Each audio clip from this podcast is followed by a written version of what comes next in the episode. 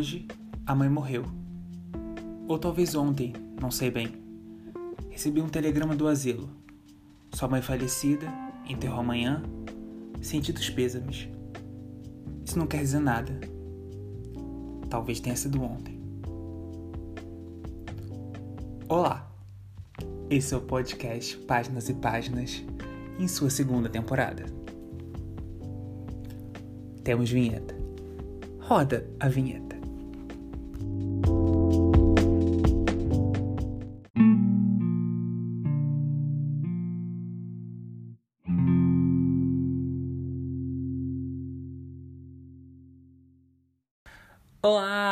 Esse é o podcast Páginas e Páginas em sua segunda temporada. Quando ninguém mais achava que haveria uma temporada, eis aqui ele de volta.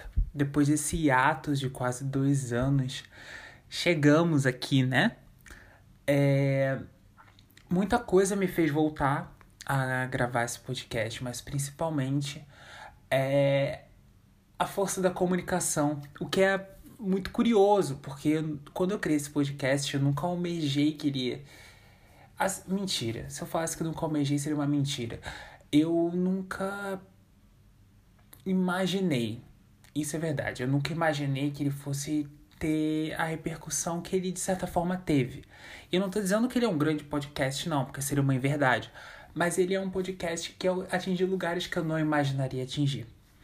Eu gostaria de agradecer a uma pessoa em específico que durante todo o período de atos me fez me cobrou a volta para uma segunda temporada.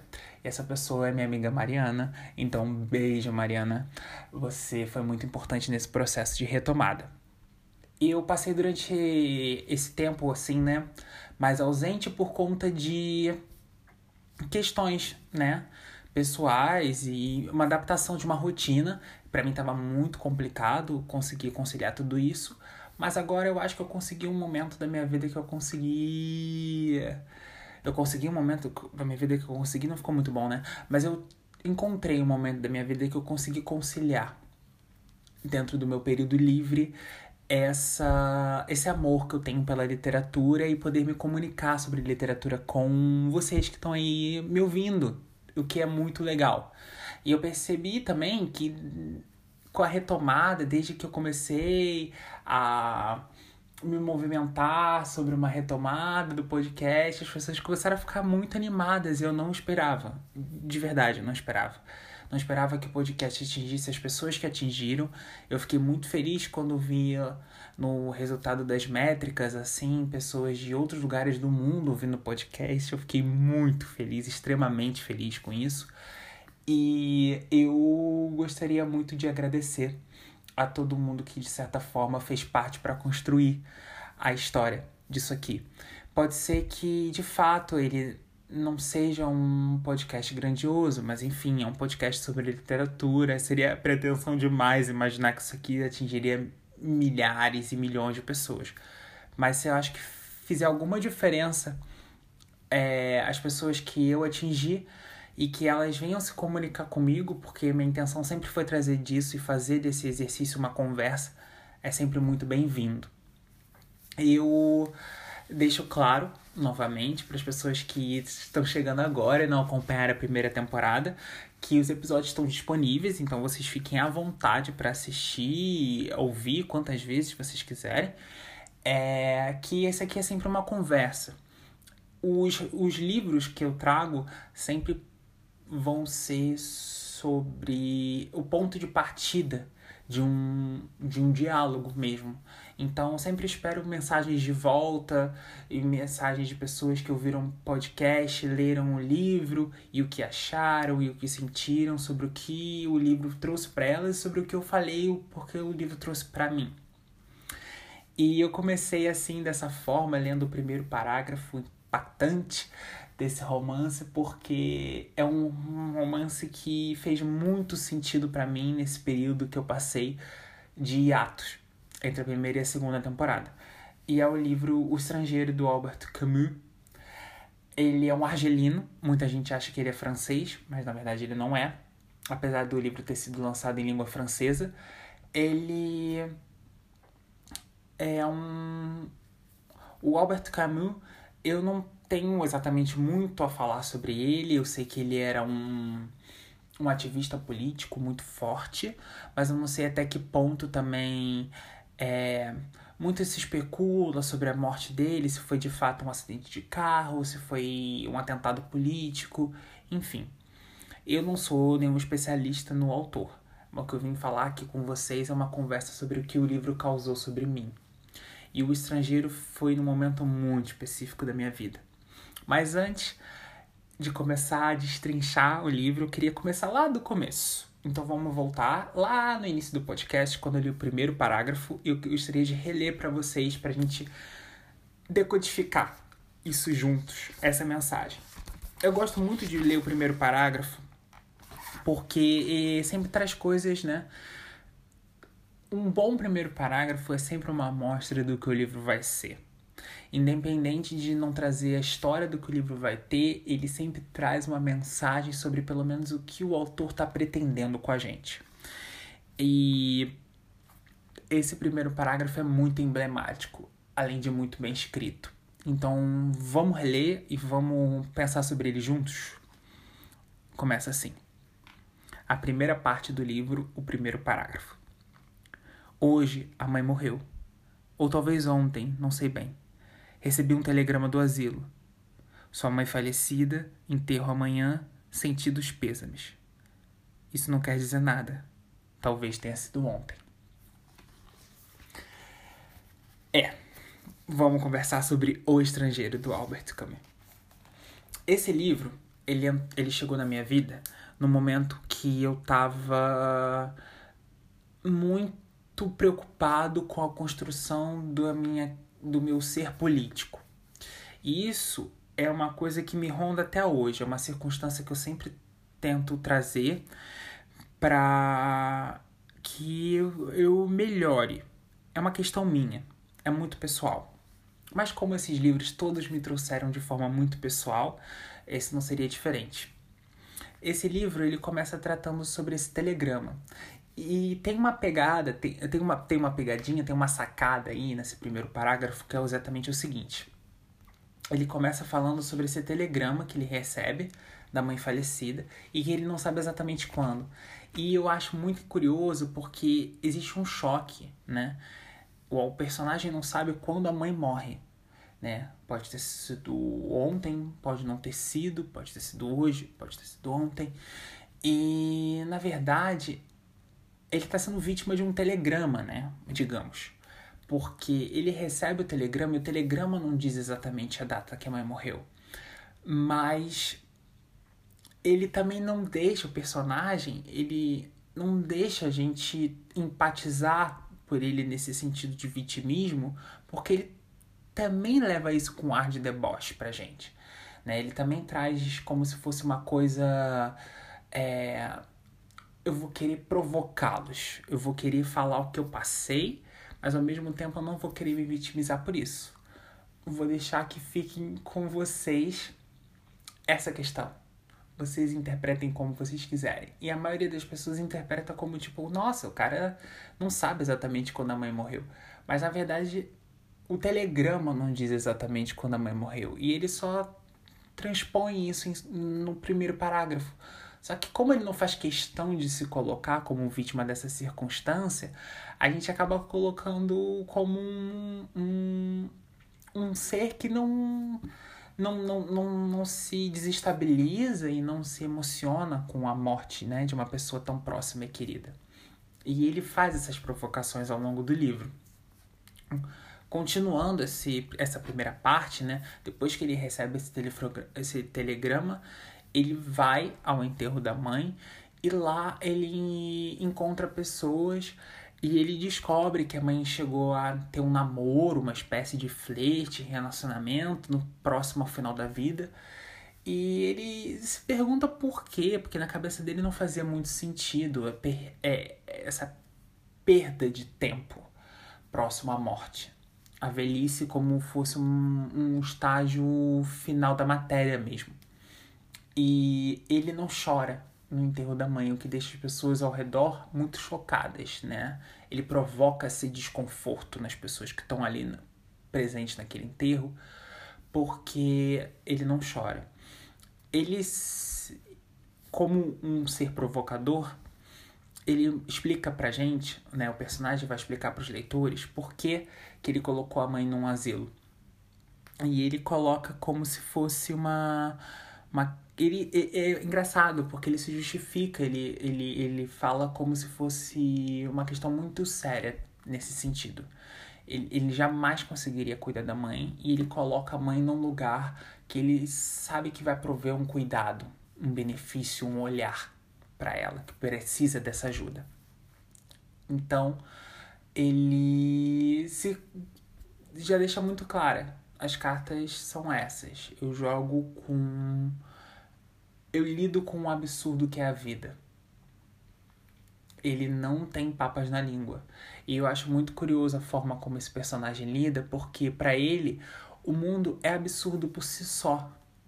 E nós, que estamos presentes nesse mundo, nós estamos condenados à falta de lógica que as coisas são o personagem acredita isso, apesar dele não ser exatamente niilista. Ele não acha que morreu e, e por isso temos que morrer e acabar com isso. Não. Mas ele entende que o mundo é absurdo. E por isso ele se sente movido e comovido também por essa falta de falta de sentido que existe. E depois, quando o livro vai avançando, você vai vendo a forma como se ele, ele se, esse personagem se relaciona com a mulher, como esse personagem se relaciona com os vizinhos, com a casa, com o ambiente onde ele mora, com os ruídos que acontecem naquele lugar. E você vê que é sempre tudo muito desconfortável para ele. Ele sempre está num lugar muito de.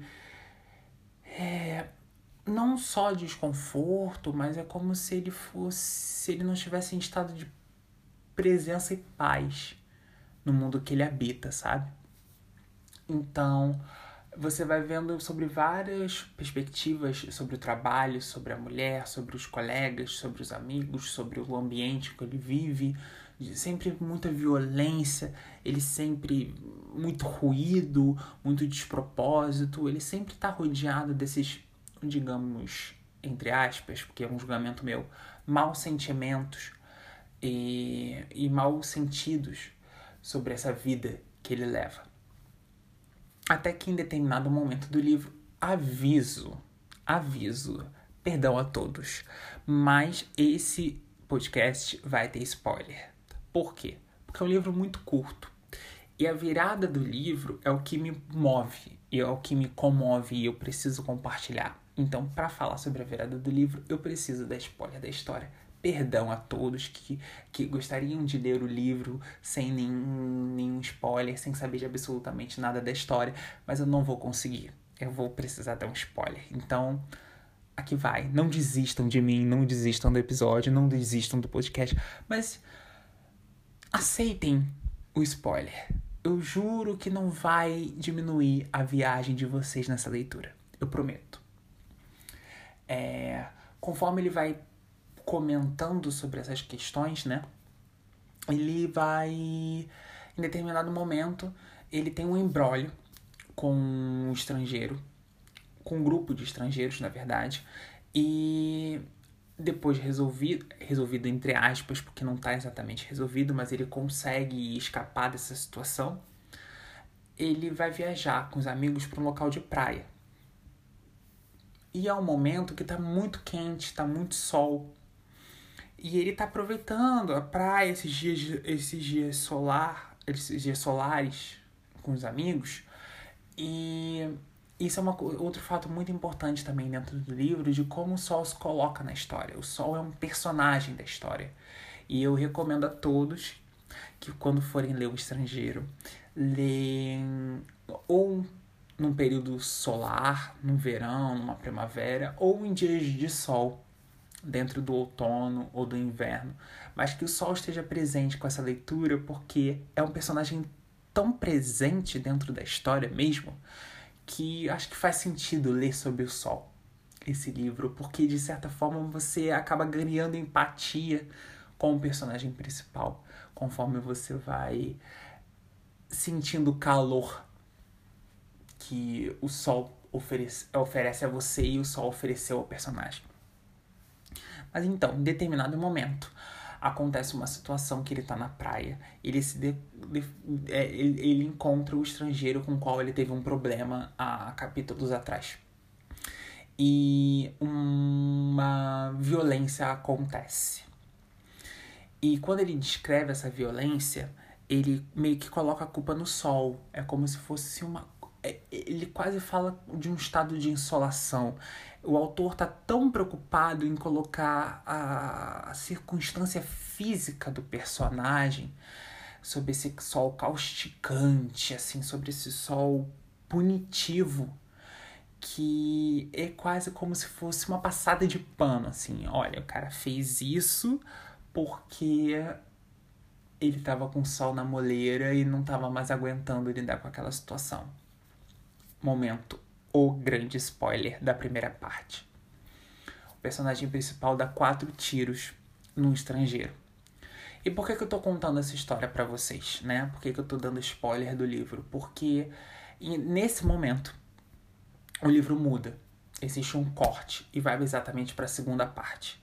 Mas o que eu quero falar para vocês é sobre o fato de eu ser estrangeiro, a vítima dessa situação. Porque é o título do livro. Mas uma coisa que eu fico me perguntando enquanto eu lia, quem é o estrangeiro do título do livro? É o estrangeiro que foi assassinado na praia pelo protagonista, pelo personagem principal? É o Albert Camus, que não é exatamente um francês, mas que está retratando essa vida é, absurda no continente europeu? Ou é o próprio personagem que é um estrangeiro de si mesmo? No sentido de que ele orbita, ele não está de corpo presente nos lugares onde ele se propõe e se oferece estar. Foi uma pergunta que me veio exatamente nesse momento. E aí, quando acontece essa fatídica cena, que é super bem escrita, corta para a parte 2 do livro, que é o julgamento sobre o que aconteceu na praia. E aí, no decorrer do julgamento, as pessoas que o cercavam, que estavam ali presentes na vida dele, começam a dar depoimento sobre como ele era sobre como ele era e como ele agia em determinada circunstância com essa determinada pessoa. E aí que o livro me pega. Mas o livro me pega de um jeito, porque como eu falei para vocês anteriormente, o livro me pegou nesse momento de construção desse meu ser político, assim, né? Eu tava colocando em prova mesmo, em xeque, uma questão minha muito pessoal sobre ser político, ser social, isso era uma coisa que era muito conflituosa na minha cabeça. E o que que acontece? Em determinado momento, uma colega da mãe que também vivia no asilo, ela vai dar um depoimento pro juiz sobre o personagem principal e ela diz que muito incomodou o fato dele não ter chorado no enterro da mãe. E essa parte me pega demais. Não porque eu não tenho pretensão de chorar no enterro da mãe, da minha mãe, ou porque eu concordo exatamente com o que o personagem. Não é nada disso. Mas o que me pega é o seguinte: o fato dele não ter chorado com a mãe, pra, aliás, o fato dele não ter chorado no enterro da mãe não foi algo premeditado. Não foi uma cena, sabe? Não foi um, um, um, não, não tinha uma camada melodramática ali, não era uma não era um jogo que ele estava promovendo, era simplesmente o fato dele não ter chorado. Ele não teve vontade de chorar no enterro da mãe. Não foi um momento catártico aquela despedida para ele. Mas o que a sociedade espera de nós, né? O que, o que nós conseguimos oferecer para as pessoas? Isso me pegou muito, porque como eu estava falando para vocês, essa questão do ser social, do ser político, ele foi ele foi um ser que estava ali em sociedade, né? Ele estava se despedindo da mãe. Então ele estava cumprindo o papel, certa forma, de filho, mas ele não estava cumprindo o papel exatamente da forma como as pessoas gostariam que ele tivesse cumprido, que era ter chorado.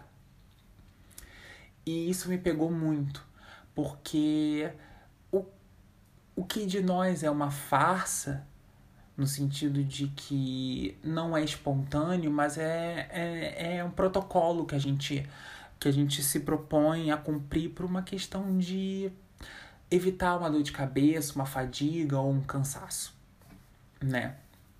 Me lembro uma vez que eu tava, eu fui assistir uma peça de teatro e que o, o ator estava encenando Hamlet. Em determinado momento ele fala sobre a perda do pai dele.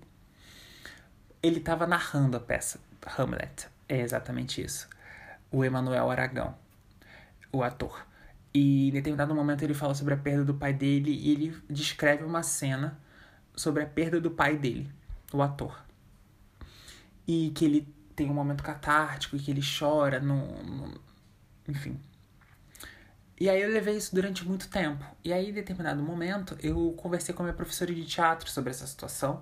E ela virou e falou assim: sim, eu, eu conheço essa peça, mas isso não aconteceu. É, essa história ele pegou no Marlon Brando, é, isso não aconteceu com ele.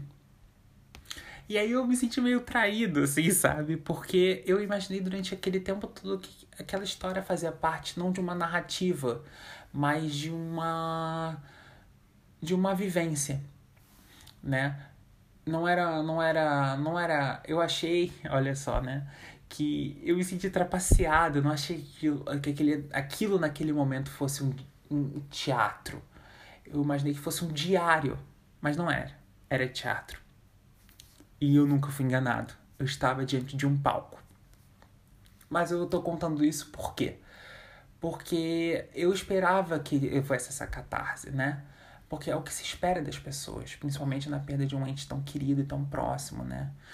Só que não aconteceu com esse personagem e ele foi condenado pelas pessoas que o cercavam por isso por não ter correspondido a essa postura política de ter que chorar no enterro da mãe.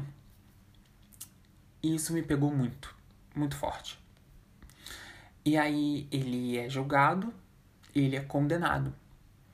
E aí no final do livro, o que eu acho muito genial, no último parágrafo, eu vou ler para vocês, é um trecho do último parágrafo do livro, que, né, já acontece todo o tribunal, toda a cena do tribunal, toda a cena do julgamento e tal, e ele vai pra prisão e tal. E aí ele tá lá preso e ele vem com o seguinte pensamento que me pega demais. É o seguinte: A paz maravilhosa deste verão adormecido entrava em mim como uma maré. Neste momento e no limite da noite, soaram os apitos anunciavam possivelmente partidas para um mundo que me era sempre indiferente. Pela primeira vez, há muito tempo, pensei na minha mãe. Julguei ter compreendido por que é que, no fim de uma vida, arranjar um noivo. Por que é que fingir a recomeçar? Também lá, ao redor desse asilo onde as vidas se apagavam à noite, era como uma treva melancólica. Tão perto da morte. A minha mãe deve ter se sentido liberta e pronta a tudo reviver. Ninguém. Ninguém tinha o direito de chorar sobre ela. Também eu me sinto pronto a tudo reviver. Como se essa grande cólera me tivesse limpo do mal, esvaziado da esperança. Diante desta noite carregada de sinais e de estrelas, eu abria-me pela primeira vez à terna indiferença do mundo. Por o sentir tão parecido comigo, tão fraternal, Senti que fora fora feliz e que ainda eu era. Para que tudo ficasse consumado. Para que me sentisse menos só. Faltava me desejar que houvesse muito público no dia da minha execução e que os espectadores me recebessem com gritos de ódio. E assim termina o livro. Eu amo esse capítulo e eu amo esse parágrafo também, porque eu acho que ele encerra de uma forma completamente diferente. Eu acho que de próximo à morte, o esse estrangeiro, esse personagem, ele deixa de ser estrangeiro de si mesmo. Ele deixa de ser tão incomodado com o corpo que ele habita, com o ambiente que ele circunda, e ele passa a ser um sujeito. Um sujeito que quer ser visto, quer ser observado, quer ser pertencente. Ele quer que as pessoas assistam à sua execução sob gritos de ódio, mesmo que seja um mau sentimento, um afeto negativo mas ele quer se sentir presente, ele quer se sentir observado, ele quer deixar de ser o outro, ele quer se ver como um sujeito. Eu acho isso incrível. Eu acho isso incrível. E olha, gente, num livro tão curtinho. Essa minha edição aqui tem 90 95 páginas. E o cara consegue todo esse arco dramático em 95 páginas de uma forma tão bem escrita. É poético, não é, mas não é pretencioso, sabe? É muito bem escrito. É muito bem escrito esse livro. E me, me pegou demais quando eu li assim. E eu fiquei muito entusiasmado dele ser minha primeira leitura, porque. Aliás, minha primeira leitura não. Mas ele ser meu primeiro episódio porque eu acho que é um clássico que merece ser revisitado sempre que necessário. E ele tem muitas camadas. Ele falou comigo de uma forma tão forte, porque não é exatamente uma rebeldia sem causa. Não é um pós-adolescente em crise existencial. Não é. É uma pessoa que ainda não pôde ver o, o que, que existe de bom no mundo ele sempre foi muito confrontado com o que o mundo pode oferecer de mais mais ordinário. E ele só consegue ter a glória de se encaixar nesse corpo quando ele se depara com a morte. É bonito demais. Infelizmente, foi tarde demais para ele. É isso, gente. é isso. Essa foi nossa conversa sobre o estrangeiro. Eu espero que vocês tenham gostado. Eu espero que tenha sido tão bonito e espero que a leitura seja tão bonita para vocês quanto foi para mim. Eu tô muito, muito, muito feliz que você que esse podcast voltou. Eu tô com a voz um pouco embargada porque para mim é um momento muito especial, é um movimento muito importante. Ai, eu não posso esquecer, eu sempre esqueço, eu sou uma péssima pessoa. As redes sociais, vamos lá. O Instagram do podcast é o arroba, underline, páginas e páginas. Vamos lá, segue, curte, compartilha, mande para seus amigos esse podcast, porque está sendo feito com muito amor e carinho. Claro, mas numa tentativa mesmo de que seja uma conversa, um diálogo e uma, uma parceria entre mim e você que tá ouvindo. Tá legal? A gente se vê na próxima quarta-feira com outro livro maravilhoso e eu espero que seja uma troca tão gostosa quanto todas as outras que a gente teve até agora. Tá legal? Então, você me ouve na próxima quarta. Um beijo no coração de vocês e que vocês tenham uma semana muito feliz. Até o próximo episódio.